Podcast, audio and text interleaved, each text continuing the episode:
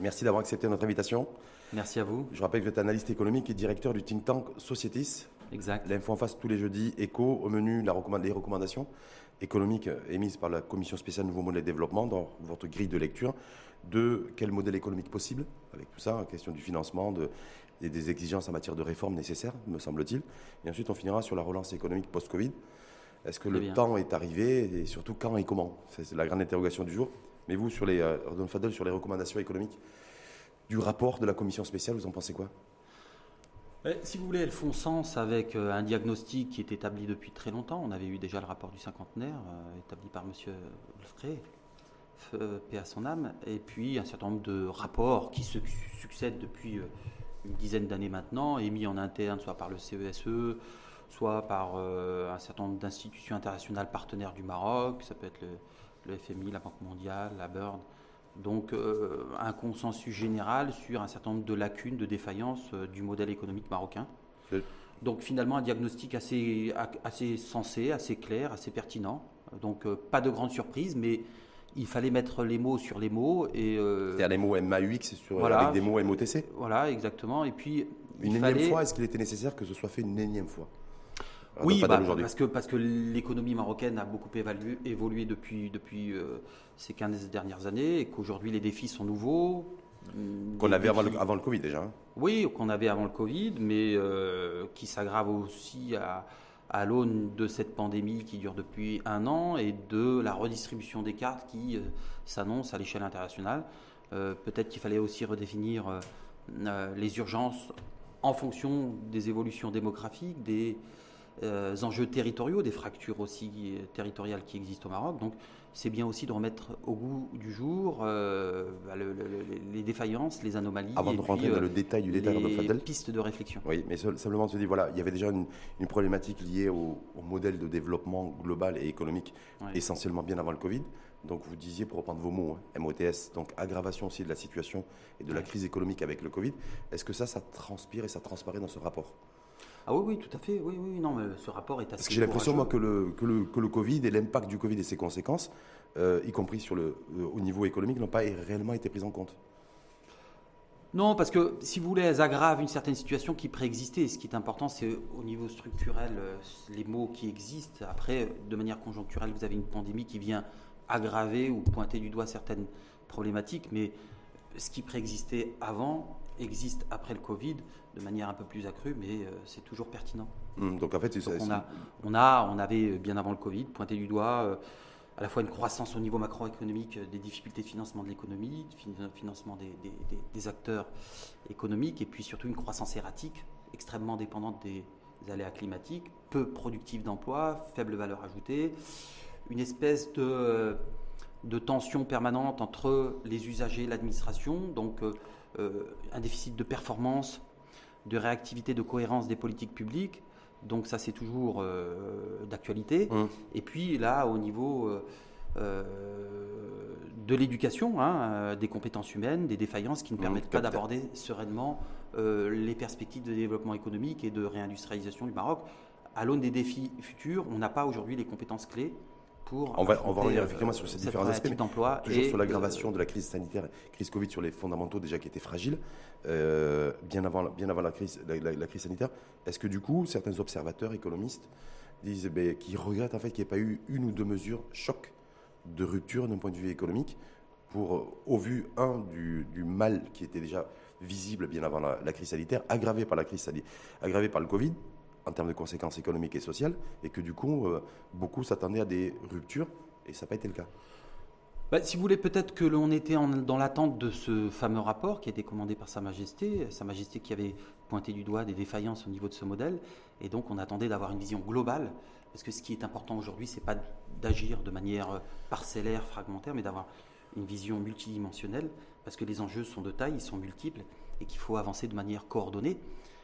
Surtout après avoir fait le diagnostic, il s'agit de mettre en place. Et c'est là où il y aura tout l'enjeu. Si vous voulez, le premier jalon, le diagnostic, tout le monde s'entend dessus. Après, les mesures, euh, le calendrier, le financement, mmh, euh, le, le, contrôle des résultats effectifs, parce qu'il ne faudra pas attendre 2035 pour euh, vérifier si effectivement les éléments du nouveau modèle sont marqués par l'efficience ou pas, mais il faudra faire des jalons d'étape. Et je pense que c'est important de prendre un petit peu de temps. Pour vous, 2035, ça ne vous choque pas bah, un, horizon, un horizon 2035 Ça me paraît un horizon relativement court, mais en 15, même temps. C'est 15 ans, ouais. ouais. En même temps, si on se fixe un horizon trop lointain, peut-être qu'on n'avancera pas à la, cadence souhaitée. Si vous voulez, et ça c'est vrai pour les individus comme pour quand on se fixe des objectifs un peu lointains, on a tendance à y aller mollo au début ou lentement parce qu'on pense qu'on a le temps. Se fixer un horizon un peu court, c'est aussi se mettre un peu de pression. Hum. Mais en même temps, j'ai vous dire, est-ce qu'on peut rectifier le tir euh, et pouvoir en tout cas répondre à ces, et atteindre tous ces objectifs à partir du moment où il n'y a pas eu un exercice d'évaluation de ce qui a été fait jusqu'à présent c'est-à-dire d'un point de vue économique, toutes les, le point de départ, hein, grosso modo, peut être le curseur en 2007-2008 avec le plan émergence pour mhm. essayer de, construire un petit peu cette économie et de, préparer sa diversification, l'industrialisation. Tout est né à ce moment-là avec les plans, différents plans sectoriels. Je pense au plan Azur par exemple ou, Maroc Vert et que du coup il n'y a pas eu de voilà, il a pas d'évaluation faite de se dire voilà qu'est-ce qui a marché, pourquoi ça a marché, et surtout qu'est-ce qui n'a pas réellement marché et pourquoi ça n'a pas marché pour pouvoir rectifier le tir sur les euh, euh, à l'avenir. Non, je pense que ce rapport euh, fait un petit peu un état des lieux aussi de ce qui a marché, ce qui n'a pas marché au niveau des politiques publiques d'émergence et, notamment au niveau de, des, plans, des, plans qui ont lié à, qui ont trait à, à, la refonte du modèle agricole. la, problématique, c'est que, euh, si vous voulez, je pense que le, le modèle actuel doit prendre en compte ce qui existe déjà, notamment les contrats programmes qui sont lancés, qui sont en cours. Et ce, rapport pointe du doigt ce qui ne marche pas effectivement, mais essaye de se, de se libérer un petit peu de ce qui a été pensé précédemment, puisque effectivement ça n'a pas si bien marché que cela, pour redéfinir des modalités d'action un peu différentes. Est-ce qu'on peut y arriver C'est-à-dire en faisant fi de, de ce qu'il y a eu avant de ce qui a été mis avant, de dire non non on s'en sert, on s'en sert. Bah, écoutez, sur le, euh, je, pense, hein, sur le plan automobile, sur le plan aéronautique, il y a des choses qui ont marché hum. et qui servent de base au rapport euh, qui a été présenté. Donc, si vous voulez, on en tient compte. Mais ce qui est important, c'est d'aller au-delà, d'aller au-delà. Et ce qui, ce qui, ce qui va être intéressant, c'est de voir la méthodologie, parce que tout est une question de méthodologie méthodologies, moyens qui vont être mis en place. Parce que pour, vous dites en fait, c'est pas que le plus dur a été fait, mais limite, bon, le plus facile, grosso modo, a été fait. Oui, le plus facile a été fait. Le plus facile a été fait aujourd'hui. Mais c'était courageux, c'est assez. Vous savez, on parle de déficit de confiance entre euh, l'État et les administrés, on mmh. parle d'incohérence des politiques publiques. On parle d'imprévisibilité, d'insécurité juridique aussi. d'éthique, euh, de problématiques d'éthique, de corruption, on parle de problèmes de, de, de concurrence. Euh. On parle de déréglementer aussi des professions réglementées. Oui, mais c'est, ce qui, ce qui m'intéresse, et c'est vrai que ça ressort pas très très bien, même si c'est pointé du doigt, c'est qu'en réalité, on parle d'un Maroc avec un État fort. Cet État fort, il existe déjà. On parle de responsabilité des acteurs, et le premier des acteurs qui doit être responsable aujourd'hui, c'est l'État. Pourquoi? Parce qu'on a une, une, économie qui est relativement administrée. Si vous voulez, euh, l'État est le premier employeur, premier donneur d'ordre, l'État, euh, à travers les services publics, gère, est censé être responsable de la justice, de l'éducation, de la santé. Aujourd'hui, très peu d'activités économiques ne, sont pas soumises à réglementation, octroi de licence, d'agrément, d'autorisation. Donc l'État est un régulateur. Euh, L'État produit des normes, des règlements, et on sait qu'au Maroc, elles ne sont pas toujours claires, elles ne font pas toujours sens avec les réalités actuelles, et elles ne sont pas toujours cohérentes les unes avec les autres. Donc plutôt que de parler d'État fort, moi j'aurais parlé d'État performant. Parce que de la performance de l'État découlera la légitimité, l'adhésion, la motivation des acteurs.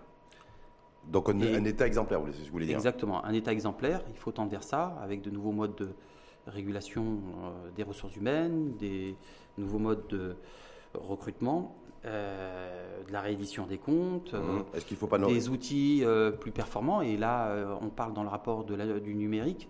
Et ça, c'est extrêmement important parce que je vous mets au défi aujourd'hui de contacter une administration par mail, par téléphone, ou même parfois de vous y rendre. Il y a quand même là aussi des, mhm. anomalies à traiter. Mais effectivement, parce qu'il y a beaucoup de débats depuis huit jours sur État fort, société forte. C'est un petit peu ce qui a été mis en avant dans ce rapport. Mais est-ce que l'État peut être fort euh, exemplaire protecteur grosso modo en matière de protection sociale, parce qu'il y a un gros chantier en matière de généralisation, s'il a des finances et des finances publiques limitées. Parce qu'il faut avoir, me semble-t-il, avoir les, les moyens de ses ambitions. Oui, mais tout n'est tout pas affaire de financement. Hmm. Tout n'est pas affaire de financement. Il y a euh, tout un travail de simplification des normes et des textes à faire. Hmm. Euh, tout un, travail aussi euh, de dégraissage du mammouth. C'est n'est hmm. pas parce qu'on a un État qui est pléthorique. En tout cas, ce qu'on n'a pas fait, effectivement, c'est la réforme de l'administration. voilà, donc tout n'est pas affaire que de moyens, mais puis la numérisation peut être aussi peut permettre aussi des économies énormes. Quand vous avez de la numérisation, c'est moins de papier, c'est parfois moins de personnel, mmh.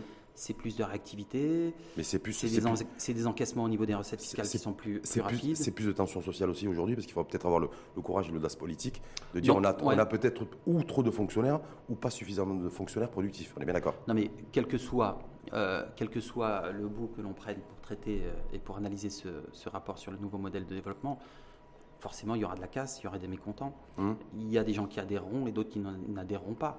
Parce que à travers cette volonté de mieux d'État et euh, de rétablissement de la confiance, on va toucher, et, de plus de concurrence aussi, on va toucher forcément à des... Euh, des intérêts à des intérêts, et puis euh, vous allez voir les lobbies qui vont effectivement se manifester. Mais en même temps, est-ce qu'il peut y avoir transformation, puisqu'on ne veut pas de rupture, sans qu'il y ait de, sans effectivement qu'il n'y ait pas des positions en tout cas et des intérêts qui soient bousculés.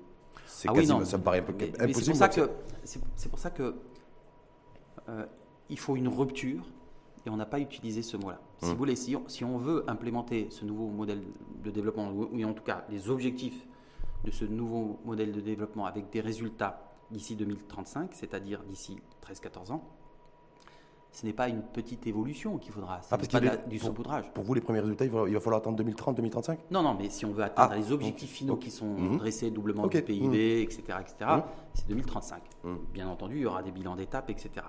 Mais si on veut atteindre ces objectifs en 13-14 ans, ce qui est très peu à l'échelle mhm. d'une nation. 13 ans, c'est très peu. Est-ce que c'est ambitieux justement de dire voilà ah, C'est très ambitieux. 2035, 6 points de croissance. Est-ce que des fois on n'est pas en train de marcher sur la tête en disant que l'ambition en fait de porter par cette commission spéciale nouveau modèle de développement, c'est de hisser notre niveau de croissance économique annuel à 6%. Oui, je, trouvais ça, je que ça, Non, non, c'est énorme, mais c'est possible à condition de. Et les prérequis sont extrêmement importants. Hmm. C'est pour ça que si vous n'avez pas une mise à niveau de l'administration, si vous ne trouvez pas des sources de financement adaptées, si vous n'avez pas une montée en gamme au niveau euh, des compétences humaines et, éducationnelles, ce sera difficile. Mais c'est des étapes. Mmh. C'est euh, un objectif. Et mmh. cet objectif, effectivement, pour l'atteindre, il faut euh, quand même s'y prendre relativement tôt, avec une cohérence ouais, mais un engagement de tout. C'est-à-dire, au-delà des mots, parce que c'est intéressant, vous êtes analyste euh, économique, c'est-à-dire, on reste sur quoi? On avait un modèle précédent qui reposait essentiellement, c'est-à-dire la croissance, qui portait la croissance, c'est l'investissement public, c'est la consommation interne, et mmh. c'est une offre à l'export. Grosso modo, c'est ça. Est-ce, qu'on, est-ce que, avec, si on maintient ce triptyque, est-ce qu'on peut effectivement arriver à un décollage économique et atteindre ces objectifs finaux Non, justement, on avait un modèle qui a longtemps été insuffisant et qui euh, reposait sur la consommation interne et, l'investissement public. L'investissement mmh. public est peu productif, génère très peu de rentabilité, on l'a vu, essentiellement basé sur des infrastructures dont certaines posaient question, et puis très peu créatrices d'emplois. L'investissement public crée très peu d'emplois de façon pérenne. Et la consommation interne, si vous voulez, ce n'est pas un modèle orienté vers la production et l'exportation. Mhm. Donc il faut, et c'est le but à mon avis, à mon sens, de ce rapport, c'est de relancer l'entrepreneuriat. Alors ça c'est intéressant, il faudra voir comment, parce qu'aujourd'hui, la zone MENA et en particulier le Maroc est une zone qui était considérée euh, comme une zone où il y a très peu de création d'entreprises et très peu de valeur ajoutée, très peu créatrice d'emplois. Donc il faut relancer le tissu de la TPE, de la PME, de manière à ce qu'il y a derrière, il y a de l'emploi, il y a de la création de valeur et peut-être par la suite euh, de l'exportation. Oui, mais dans un premier temps, je, je me dis, grosso modo, notre croissance, elle est portée par l'investissement public, on est bien d'accord oui.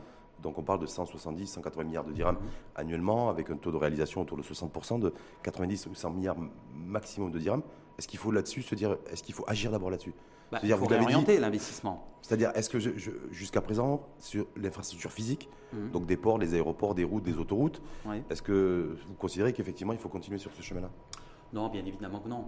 Je crois qu'aujourd'hui, il faut repenser l'action publique de manière à ce qu'elle soit efficace. Donc ça veut dire réorienter les investissements vers euh, des structures de production, vers l'accompagnement des entreprises, que ce soit dans les nouvelles technologies ou les activités de production à création euh, d'emplois. Donc il faut repenser le modèle de façon à ce que effectivement on ait un peu plus de rentabilité et de rendement. Mais comment on peut rentabiliser, rentabiliser? Parce qu'il y a plusieurs chefs de gouvernement qui se sont succédés. Il y a toujours eu cette, annonce de fait de rentabiliser, de mieux rentabiliser l'investissement public, et on n'y arrive pas en fait.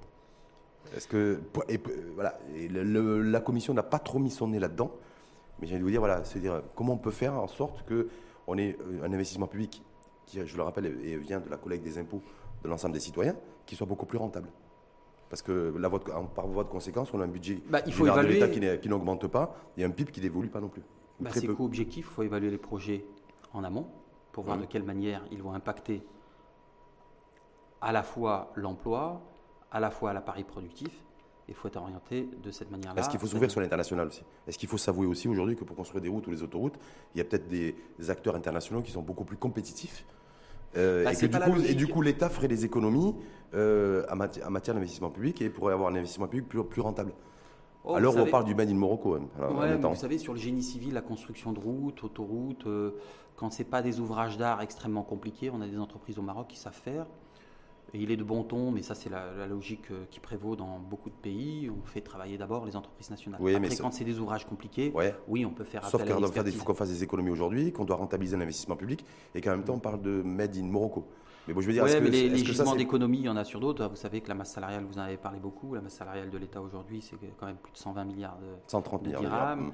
Euh, vous avez euh, donc sur les investissements publics qui ne sont pas essentiels, on peut mettre un petit peu le frein sur euh, certaines infrastructures, s'il est de bon ton d'organiser euh, euh, un engagement sur des, des, activités productrices. je pense qu'il y a un travail de réorientation. le niveau doit rester assez élevé, même doit être un peu plus élevé, à condition que le contrôle de ces investissements en amont et en aval soit opéré de manière à ce qu'il y ait une vérification co-objectif et rendement et intérêt, et puis euh, de la réédition des comptes quant à l'utilisation des fonds publics. Hum. Est-ce que pour vous, le, Made in Morocco peut être, peut être une, arme, une arme qui permette en tout cas à, notre, à notre économie, à l'investissement public de, de rebondir? Parce que c'est ça la, le, le Made in Morocco, vous voulez, vous, voulez dire au niveau des entreprises marocaines? Au niveau de l'économie en général. Parce que je ne voulais pas. Moi, ah ce que, bah, là, je, crains. Là, on s'oriente vers. Parce que Made in Morocco, est-ce que ça veut dire plus de, plus de productivité, plus de compétitivité et plus de concurrence? Parce que si c'est la préférence nationale, quel que soit le prix à payer pour le contribuable et pour le citoyen et le consommateur, c'est plutôt dérangeant. C'est la vraie question. On a longtemps eu au Maroc euh, une espèce de protection par le biais de barrières tarifaires ou non tarifaires du marché national au profit d'acteurs marocains qui ne sont pas forcément mises à niveau. Donc là, visiblement, à travers la banque de projets aujourd'hui, l'idée que poursuit le ministère de l'économie et des, euh, le ministère de, l'industrie, c'est de créer une espèce de protection du marché national et de faire émerger des acteurs marocains. Hmm. Forcément, il faudrait que vous y croyez C'est-à-dire d'avoir des acteurs de référence en matière d'émergence industrielle. C'est dans un premier temps sur des champions nationaux. Voilà, dans un premier temps sur des produits qui n'accordent pas trop de valeur ajoutée technologique.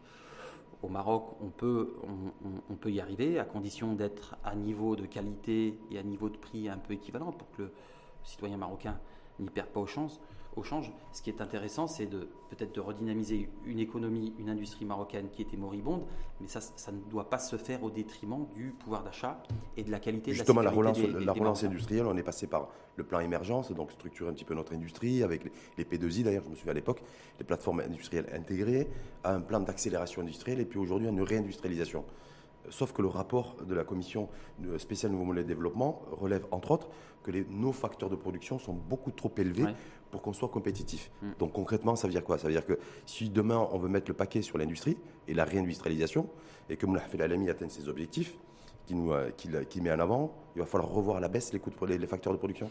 Bah, le coût de l'énergie, euh, le coût de l'énergie est considéré comme un coût extrêmement élevé par rapport aux concurrents, hein, deux, trois fois. Donc ça, ça pénalise les activités de transformation. Vous avez les coûts logistiques et les coûts fonciers qui sont extrêmement élevés au Maroc. Donc ça, mmh. forcément, euh, ça pèse. Et puis, vous avez aussi une obligation de mise à niveau de la main-d'œuvre, parce que la main-d'œuvre marocaine n'est pas forcément très productive et qu'il faut euh, une mise à niveau à la fois en termes de formation et en termes de productivité. Donc ça veut dire que ce qu'on fait au niveau de l'industrie aujourd'hui, fondamentalement, n'aura aucun impact sur le PIB. Parce que je rappelle que depuis 10 ans, notre PIB a faiblement augmenté. Donc c'est beaucoup d'investissements publics ces 15 dernières années, et, y compris ces 10 dernières années, et en même temps, faible impact sur le PIB. C'est-à-dire qu'on se retrouve aujourd'hui où on a besoin de sous pour financer ce nouveau modèle de développement, avec un budget général de l'État qui a quasiment pas augmenté. On est toujours entre 320 et 330 milliards de dirhams, et un PIB qui, culmine à, à, peu près 1000 milliards de, dirhams, autour de 110-115 milliards d'euros. Oui, c'est alors on a on s'est concentré sur les métiers mondiaux du Maroc qui ont bien marché avec des résultats qui sont probants bien entendu subventionné par l'État, mmh. puisqu'il y a eu des aménagements quant aux avantages euh, financiers, fonciers et fiscaux. Mais parallèlement à cela, on a eu toute une économie traditionnelle hein, qui euh, a périclité. Mmh. Donc, si vous voulez, c'est toujours un petit peu. Parce que je me dis qu'aujourd'hui, bah, par rapport, c'est intéressant ce que vous dites. En fait, je me dis parce que moi, par rapport à tout l'argent public qui a été investi via l'investissement public pour financer ou cofinancer des, des, plans mmh. sectoriels économiques, aujourd'hui, c'est faible impact au niveau du PIB alors qu'aujourd'hui, on a besoin de beaucoup d'argent pour financer ce nouveau modèle de développement. Non, mais ça, ça si vous voulez, c'est une, c'est une vision un peu, si je peux permettre, un peu, un peu synthétique.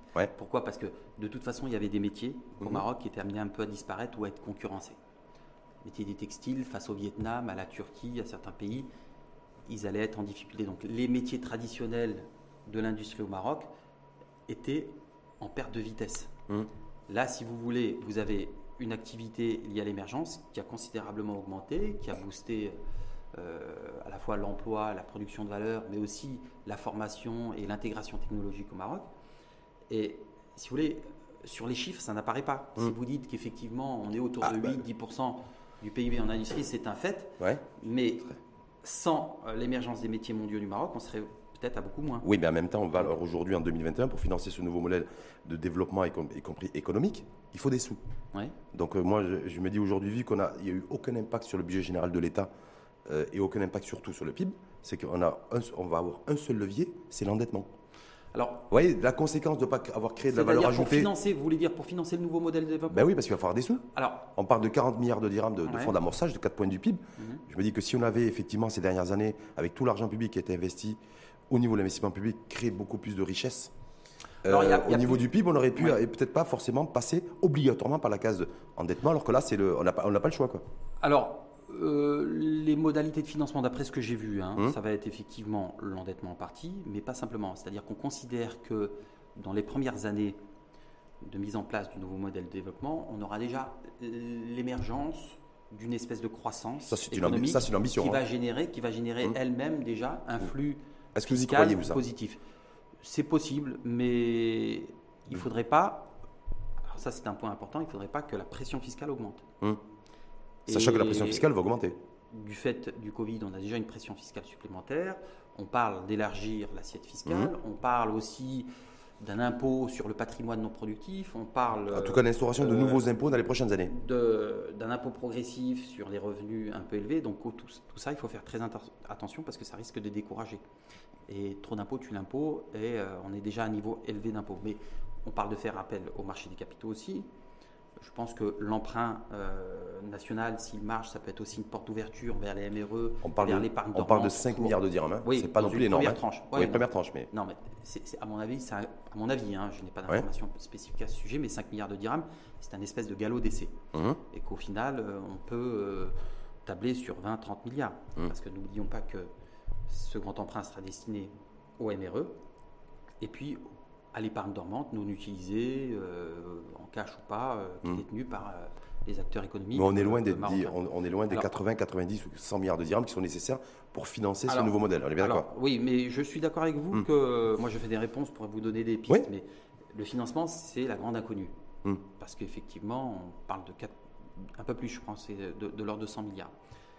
Il y aura peut-être aussi les partenaires internationaux du Maroc. Vous savez que un certain nombre de partenaires internationaux du Maroc sont très sensibles à la situation, à la stabilité, à la croissance au Maroc, pour des raisons euh, parce que le Maroc est un partenaire, parce qu'il y a une pression démographique sur ces, liée à la migration, et que ce, ce, rapport sur le nouveau modèle de développement, à mon sens, a été bien accueilli, a été bien accueilli euh, auprès de nos partenaires et puis auprès des institutions multilatérales avec lequel le, Maroc a un certain nombre Sauf que, sauf que tout ça aura un prix déjà, parce qu'en termes termes d'investissement, il y a peut-être l'endettement, mais il y aura aussi un, un, coût qui devra être supporté par l'ensemble des Marocains, on est bien d'accord Parce que d'un côté, il faut l'adhésion, et de l'autre côté, il faut la, chacun mette, la, main à la poche. L'ensemble, d'après ce qui émerge du rapport, ce n'est pas l'ensemble des Marocains qui contribueraient, mais ce serait plutôt les classes aisées.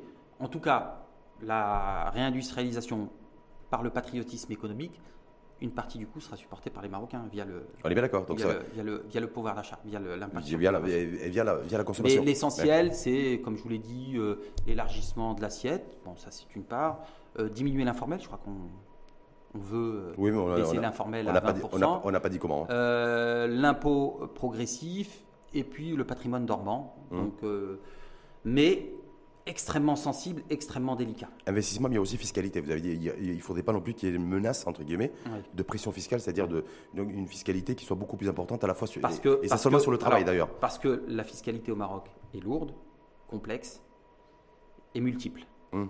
Donc on attend de ce nouveau modèle de développement aussi, dans son implémentation, qu'il simplifie. On, a, on, doit. Alors c'est extrêmement important. J'avais en 2014 écrit un article sur la simplification administrative et sur le choc fiscal à l'époque, puisque déjà, suite à la crise financière européenne, on avait eu dans la plupart des pays européens, c'était aux États-Unis, en France, mais aussi en Grande-Bretagne, la volonté d'engager un véritable choc de simplification administrative. Mmh. Au Maroc, on en a besoin. Mmh. Trop de textes. On en avait parlé aussi à cette époque-là. On en avait parlé trop hein. d'incohérences, trop de flou, et ça, ça tue la confiance. Je crois que le nouveau modèle de développement, le rapport en tout cas, a bien insisté sur la nécessité de rétablir la confiance entre un certain nombre d'acteurs et en tout cas entre la, ça, ça passe par l'action.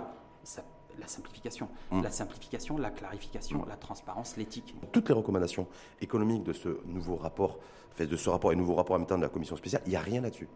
Sur Sur le rapport sur la fiscalité comme levier euh, de développement économique, avec, euh, avec, une, avec une, fiscalité qui soit avantageuse et qui soit surtout compétitive. parce qu'il n'y a pas que l'économie qui doit être compétitive, d'abord la fiscalité doit être au service du développement économique, me semble-t-il. Alors, il me semble, bon, c'était le sujet aujourd'hui d'une rencontre sur, euh, à distance entre un certain nombre d'acteurs de la CGM, la CGM. Oui, c'était aujourd'hui, c'était ce matin.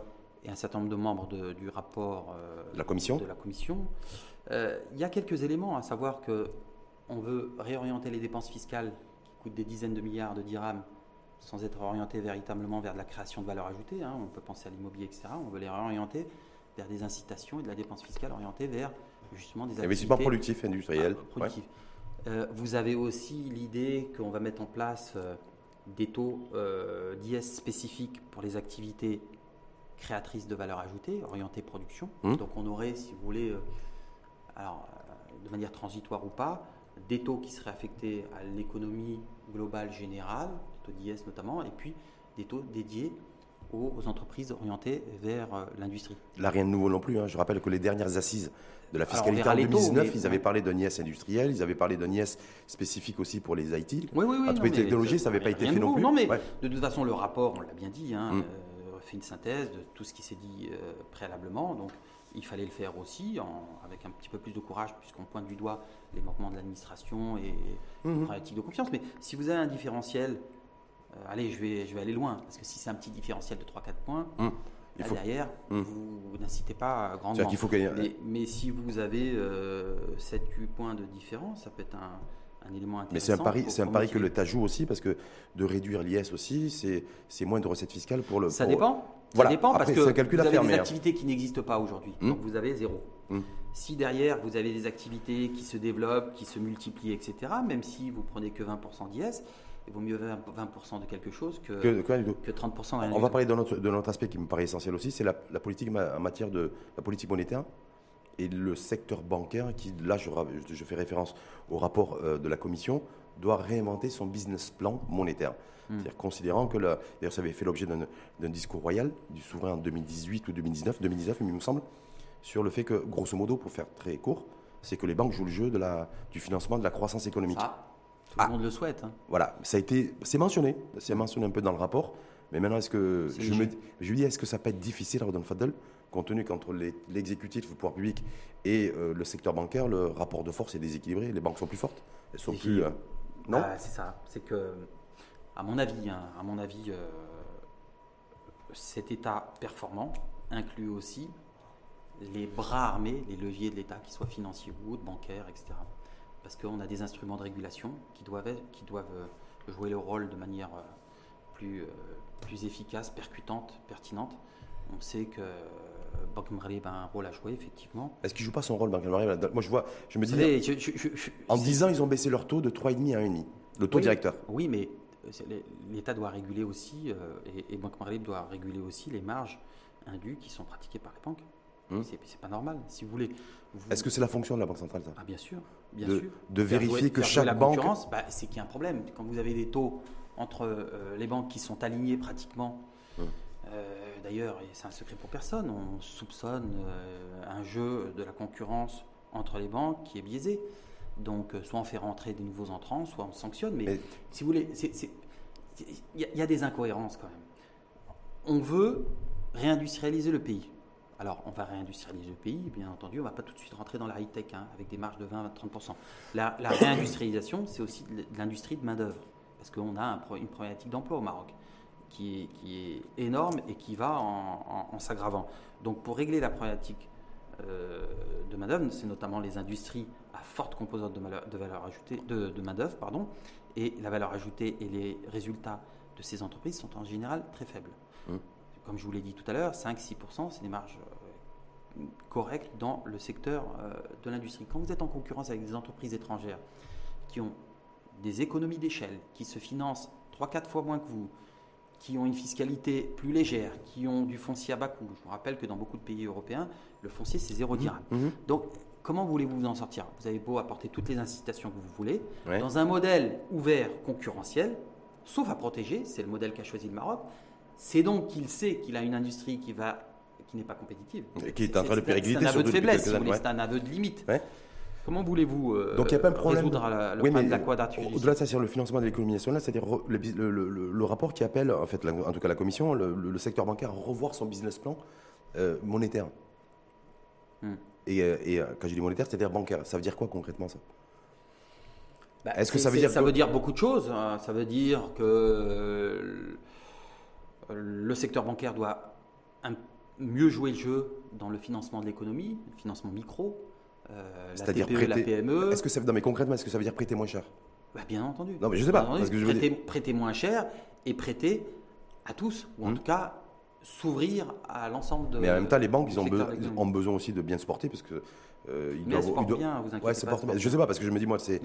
Est-ce que, est que, vous considérez qu'il faut qu'elles prennent beaucoup plus de risques? Est-ce qu'elles sont appelées à prendre? Ah, parce, que, parce, que, concrètement, on dit que des fois. Le... Vous savez, les banques marocaines prennent très peu de risques. Très peu de risques. Elles se couvrent par des garanties, des garanties réelles, des garanties personnelles. Sur cette période de Covid, on sait qu'un certain nombre de crédits, d'Aman, etc., relance, ont été couverts oui, elle est 90%. PGE, ouais, voilà, prêts garantis par l'État. Donc, si vous voulez, de ce côté-là, c'est tout bonus, hum. très peu de risques, de la marge. Non, je crois qu'il faut. Euh, bah, apparemment, en 2020, ça a été un peu difficile pour certaines, certaines banques d'encaisser le coup avec euh, des taux de défaillance. Euh, de, de pertes sèches autour de 13, 14, 15 Oui, bon, il y a des défaillances. Après, il faudra voir quelle garantie il y a en face. En termes de règlement. Hein, il faudra les comptabiliser. Hum. Donc euh, les banques euh, n'hésitent pas à faire jouer les garanties. Autre, autre sujet aussi, Radon Fadel, sur le, sur le, fait de dire, fait, grosso modo, aujourd'hui, on le voit sur les dernières années, les encours bancaires, ils sont en croissance. Mhm. Mais en même temps, c'est surtout une croissance soutenue par la distribution de crédit à la consommation et pas forcément avec un déséquilibre à l'investissement. Ah Est-ce que là, du coup, il faudrait, selon vous, sur les prochaines années, quand on rentre dans le détail, on va rentrer dans le détail avec vous, c'est-à-dire il faut aussi encourager, si à partir du moment où on veut relancer l'économie par l'investissement productif, il faut aussi encourager la distribution de crédit à l'investissement et pas forcément à la bah, consommation pour, acheter les glaces et des. Mais c'est un débat qu'il y a entre la CGM, ou en tout cas les acteurs économiques, au-delà de la CGM, qui est qu'un des acteurs de l'économie au Maroc, ou un des représentants des acteurs économiques au Maroc. C'est un débat qui est entre les banques et les acteurs économiques, ou en tout cas les entreprises. Vous avez les banques qui disent bah, on ne trouve pas de, de, de projets intéressants à financer et viables. Et puis euh, les acteurs économiques qui vous disent bah oui, mais les, les banques ne, financent pas. Et il est vrai qu'aujourd'hui, dans les tablettes des banques, il y a plein de secteurs qui sont euh, bannis. Il y a hum. des secteurs qui sont bannis, il y a des types d'entreprises qui sont bannis. Quand il n'y a pas de garantie, c'est banni. Donc, effectivement. Oui, mais est-ce qu'il y a une volonté aujourd'hui affichée par l'État ou peut-être par la Banque centrale, vous me direz hein, ah, il y avait, voilà, y avait, de dire voilà, aujourd'hui, je voudrais que la priorité soit donnée, ce qu'il faut avoir le, porter bah, politiquement. non, mais crédit, distribution de crédit à l'investissement plutôt qu'à la consommation. On avait, on avait euh, bah, bien entendu, c'est une nécessité. On avait On avait la problématique du financement des TPE-PME, dont on disait qu'il fallait financer, que les banques devaient réserver 15% de leur financement à ces TPE-PME. E. Donc on attend euh, le, Mais ça marche, on a vu que ça marchait pas. ça. ça marche pas. Mm.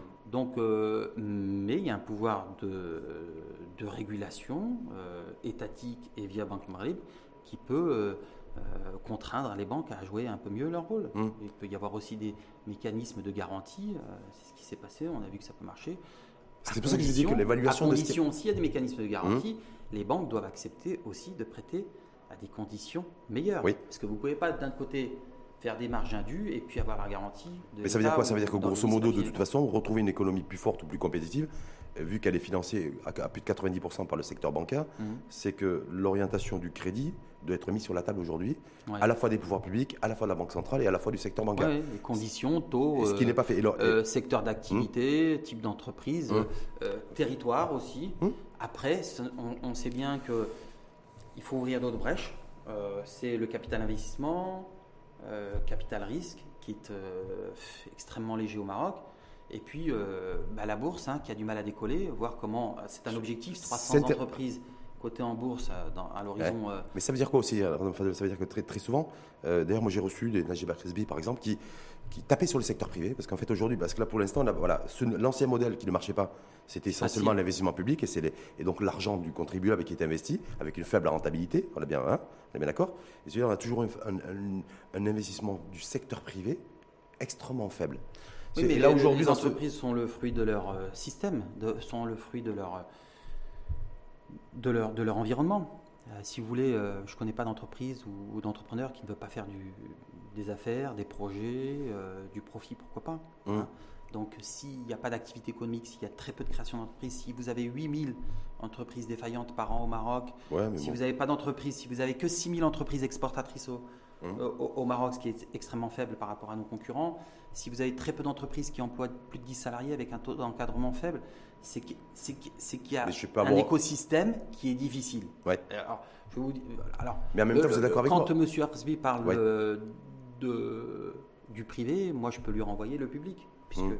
le public, bah, c'est lui le producteur de normes, de règlements, de lois au Maroc, c'est lui qui régit les agréments, mmh. qui, les autorisations, les, les, licences, c'est lui qui gère mmh. euh, l'école publique dont nous sommes tributaires, parce que si derrière moi j'arrive pas à recruter des gens qualifiés, c'est pas de ma faute. C'est la faute du système éducatif. mais etc. Si, si, attendez, parce qu'il y a un point qui est important.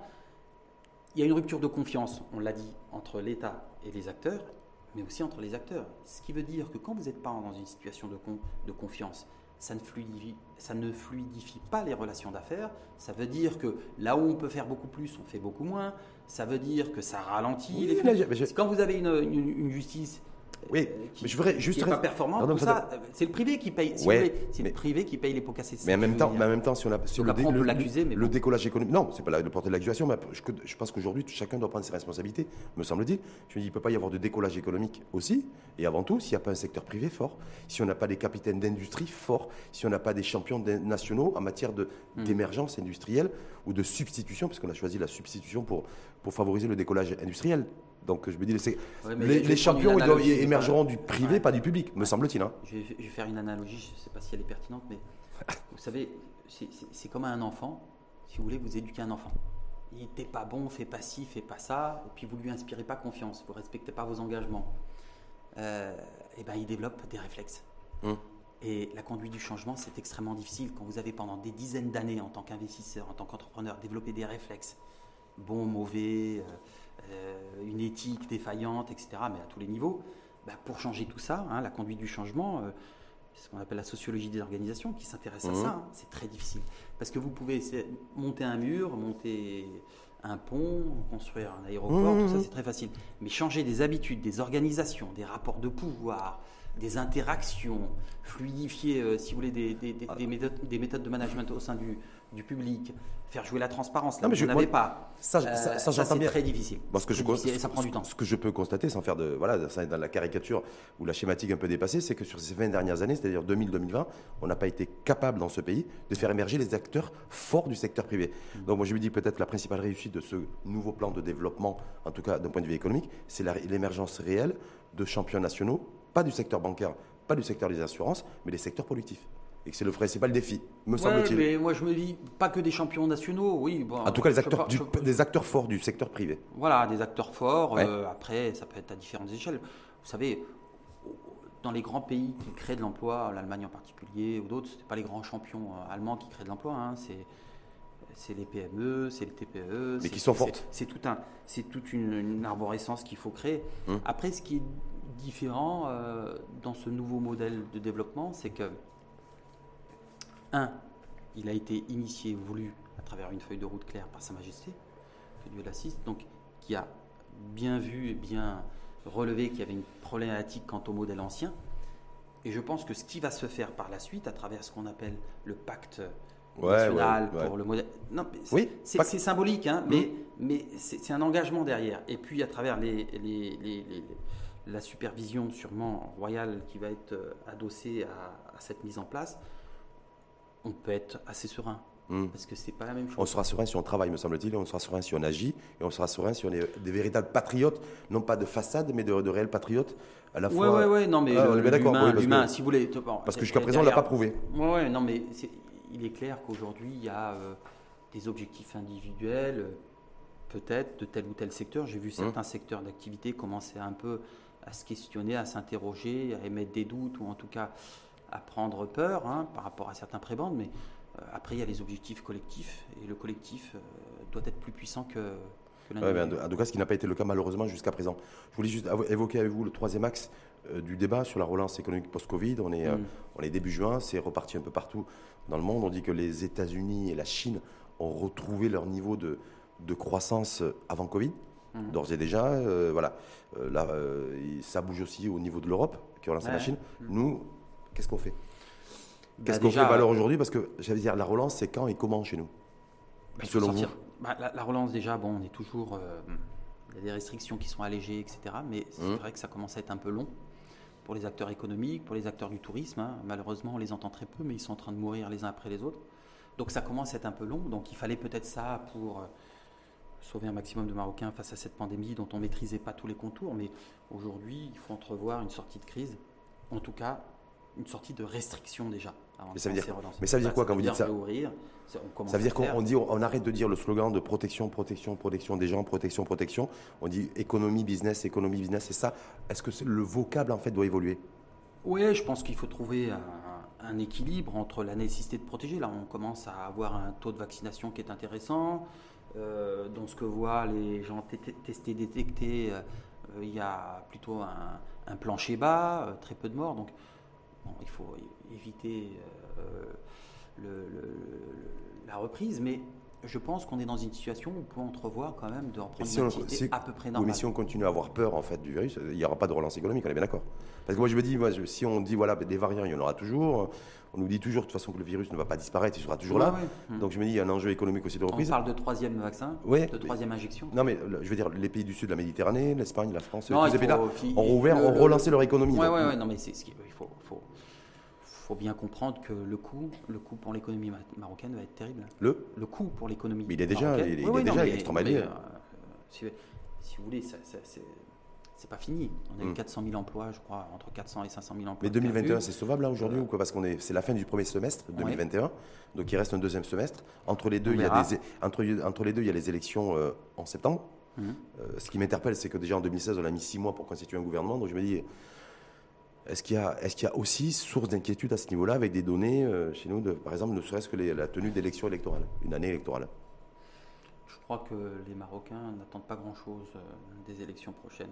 Oui, mais sauf que moi, je me dis, un gouver- le gouvernement sortant va rien impulser en matière de politique publique. On est bien d'accord, parce qu'il est sortant, il va partir. Mm. Et que si on reproduit le même scénario qu'en 2016, c'est-à-dire qu'on met six mois pour constituer un gouvernement, ça veut dire le deuxième semestre 2021, 2021 d'un point de vue économique risque d'être compliqué. En tout. Non, c'est vrai qu'on attend, on attend rien de nouveau, mais ça ne veut pas dire que l'économie euh, ne continue pas. Ce qu'on attend, c'est des décisions au niveau du chef du gouvernement pour euh, reprendre la circulation libre un petit peu entre pays, ou en tout cas entre certains partenaires économiques et le Maroc, parce qu'il faut qu'on puisse reprendre une activité euh, à peu près normale, même si je ne pense pas que elle sera entièrement libérée. On a besoin déjà sur ces trois mois, c'est la deuxième saison touristique Mhm. à zéro. Il faudrait aujourd'hui rouvrir, sachant que les tours opérateurs ont déjà programmé un certain nombre de destinations et que là, le Maroc, on n'a aucune visibilité. Je pense qu'on attend le 11 juin, mais j'espère qu'on pourra. Ça veut dire rouvrir. quoi, Rodolphe Fadel Après, n'oubliez pas que sur les trois ou quatre pays dont vous avez parlé, il y a eu des injections massives, des aides massives Mhm. aux États-Unis, en France. Mhm. La Chine est sortie très vite de la crise, Mhm. profiter euh, de l'effet pandémique pour se replacer au niveau, euh, au niveau économique mondial. Euh, nous n'avons pas les mêmes moyens. Mhm. Donc, comme on n'a pas les mêmes moyens pour soutenir les entreprises, Mais comme on n'a pas les mêmes moyens, est-ce il qu'il fallait, est-ce qu'il fallait pas accélérer la cadence pour relancer notre économie? Ah, c'est Ah, un petit peu délicat par aujourd'hui, je pense. hein, Ouais. C'est un avis personnel. hein. Moi, je ne suis ni médecin ni épidémiologiste, mais je pense qu'aujourd'hui, la situation est plus ou moins maîtrisée et qu'il faut penser à réouvrir parce que, euh, ben, au, niveau, au niveau des familles, au niveau des Mmh, entreprises, on était rentré dans la crise avec euh, sous-capitalisation, euh, des difficultés commerciales.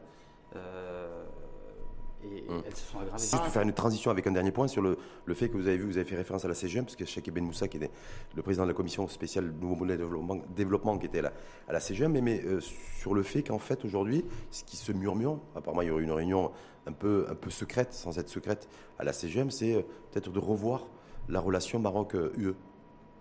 Et de la, voilà, qui serait beaucoup. Oui, alors moi, en mais je, sais lisant pas, le je me dis, est-ce que, euh, compte tenu que c'est notre Mm. partenaire commercial principal, je me dis, est-ce que, voilà, qu'est-ce que vous y voyez Où il y a un truc de particulier qui est en train de se jouer Est-ce que. Ah, Moi, je ne suis pas dans le secret des dieux, mais Mm. bah, c'est vrai que j'ai lu le rapport. On parlait de réorienter un peu plus vers les États-Unis, hein, pays Mm. qui a reconnu euh, la souveraineté du Maroc euh, sur le Sahara, qui, peut émerger comme un, un partenaire clé. Donc, euh, j'ai vu les États-Unis, j'ai vu la Chine et j'ai vu, je crois, la Russie. Oui. Mais j'ai pas vu l'Europe. Non Alors, peut-être que le Maroc envisage non pas de diluer ses relations avec l'Europe, qui reste un partenaire clé au niveau Voilà, du financement, au niveau ouais. des accords de libre-échange, au niveau des, des- des accords inter-entreprises, etc. C'est- C'est c'est 27 pays qui sont 28 qui sont extrêmement importants pour le Maroc, avec, certains avec lesquels on a une grande proximité, mais peut-être qu'il fallait redéfinir les modalités du partenariat, Mmh. plus win-win. hein. Bon, on voit que le Maroc joue un rôle extrêmement important Plus win-win, c'est-à-dire de attention. sauvegarde des frontières Attention, européennes. Fadel, plus win-win, sachant qu'on a un continent effectivement qui, où il y a 500 millions de consommateurs Ouais. et que en puissance. Et que nous, les, les vrais consommateurs dynamiques en puissance, on serait entre 5, 6, 7, 8 millions. Donc je me dis, est-ce Ouais. qu'il peut y avoir un rapport équilibré? Euh, au-delà des, Non, non, mais les- au-delà du fait qu'on aime- qu'on qu'on importe beaucoup plus qu'on exporte chez eux, mais voilà, je me dis déjà, euh, ce que- qu'est-ce qu'on peut établir éventuellement comme un rapport plus équilibré ou plus équitable, c'est le terme qui a été employé Bah, d'ailleurs. le, le Maroc est quand même un pays euh, au niveau régional qui a émergé comme puissance diplomatique, géopolitique. Ah, moi je parle nous sur le avons- terrain économique. hein. Non, non, mais justement, Mm. mais tout est lié, si vous voulez. Mm. Je pense que les pays européens ont intérêt à avoir à leurs frontières un Maroc stable et prospère. Alors, je sais que l'Espagne, qui, euh, apparaît au grand jour, ne veut pas d'un Maroc euh, véritablement prospère et dynamique.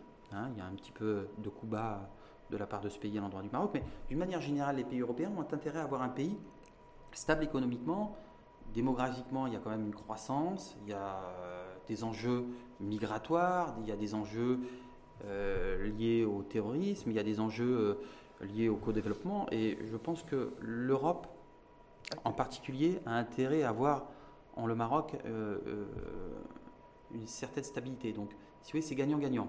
Je pense que Non, mais sauf que. Sauf ils que joueront jeu au niveau du financement à l'aune de ce nouveau modèle de développement qui me paraît assez bien équilibré. Hum. S'il est, impli- est implémenté de manière efficace, pragmatique, avec des résultats visibles, euh, je pense que ça peut très bien Mais en intéresser tout cas, un ce qu'on ce nombre qu'on aura bien compris, ce la leçon qu'on aura bien parfaitement retenue aujourd'hui, c'est que c'est la puissance et la capacité d'être puissante économiquement qui fait qu'on pèse aussi diplomatiquement. Non, pas forcément. Vous savez, Non, il n'y a pas de. Vous savez, De par l'histoire, hein. L'histoire de la notion de puissance est assez, euh, est assez riche. On peut en parler. Avant, la puissance, hein, au, 17 au 16e, 17e siècle, c'était la population, Hum. c'était les territoires. Puis après, on a vu, c'est la production, Hum. c'est etc.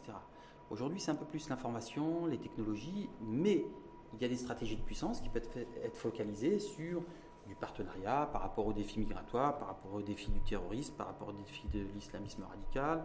euh, Ouais, tout ça. hum. Ah oui, oui, non, mais ça- hum. ça- ça, Est-ce que ça pèse Ça- sur un- le PIB d'un pays ça? Ah oui, ça, ça, peut, payer- ça, peut, ça peut peser, oui. C'est vrai, ça peut C'est-à-dire peser. que la contrepartie, Oui. vous avez, le Maroc a une frontière avec l'Europe. Même si c'est des territoires marocains qui sont occupés par l'Espagne, considèrent peut considérer que c'est une frontière avec l'Europe. Cette frontière est extrêmement importante. Hmm. Donc, le- le- le- maintenir le caractère hermétique face aux enjeux migratoires, face aux enjeux du terrorisme, face aux enjeux des flux de drogue, etc., c'est Ouais. important pour l'Europe. Donc, ils ont besoin Hum, Non, mais ça, ça du les- Maroc. Et puis, le Maroc, comme l'a dit M. Bourita, euh, Oui, M. Nasser Bourita, n'a pas l'obligation de, de- de protéger les frontières des autres, mais de protéger ses frontières lui. Donc, peut-être qu'il y a Ça, c'est sur le terrain diplomatique, mais je me dis qu'effectivement, il faut peut-être faudrait peut-être que notre diplomatie économique soit beaucoup plus euh, aussi active dans ce nouvel ère de, de Ouais, à l'horizon je- à l'horizon je- 2035, je- parce je que vais vous dire, moi j'ai toujours été un peu critique sur euh, la diplomatie marocaine passée, parce qu'on n'était pas trop visible. Je dois vous avouer que, et même autour de moi, hein, les, les actions qui ont été entreprises, Hum. le, le- le dialogue, les interviews, et puis le, discours cohérent, pragmatique, mais aussi euh, euh, sensé de Nasser Bourita est très bien passé au Hein, En tout cas, il y a, des- population il y a des- il y a effectivement il y a un nouveau repositionnement, mais on espère que le Ouais, repositionnement. c'est- c'est pertinent, et puis c'est sensé, et je pense que beaucoup euh, ont compris ce que Nous espérons en tout cas que notre économie a- arrive à décoller dans un horizon court-moyen terme, c'est le plus important, me semble-t-il. Oui. Et socialement, voilà, pour les mais et les Marocains les, qui. les a- enjeux, les enjeux sont pas liés simplement à la production du rapport, mais l'implémentation, c'est une toute autre paire de manches. Donc, comme on dira, j'ai c'est retenu, pardon. Fadel, le plus facile a été fait, grosso modo, même s'il y a eu beaucoup de travail mais c'est et qui n'était pas c'est évident. courageux, c'est complet. C'est courageux, c'est mais complet. c'est mais plus facile. Maintenant, il faut passer euh, à l'implémentation. à l'action. Merci en tout cas à vous, Je vous en. Madame Fadel. Euh, je rappelle, analyste économique, directeur du think tank social.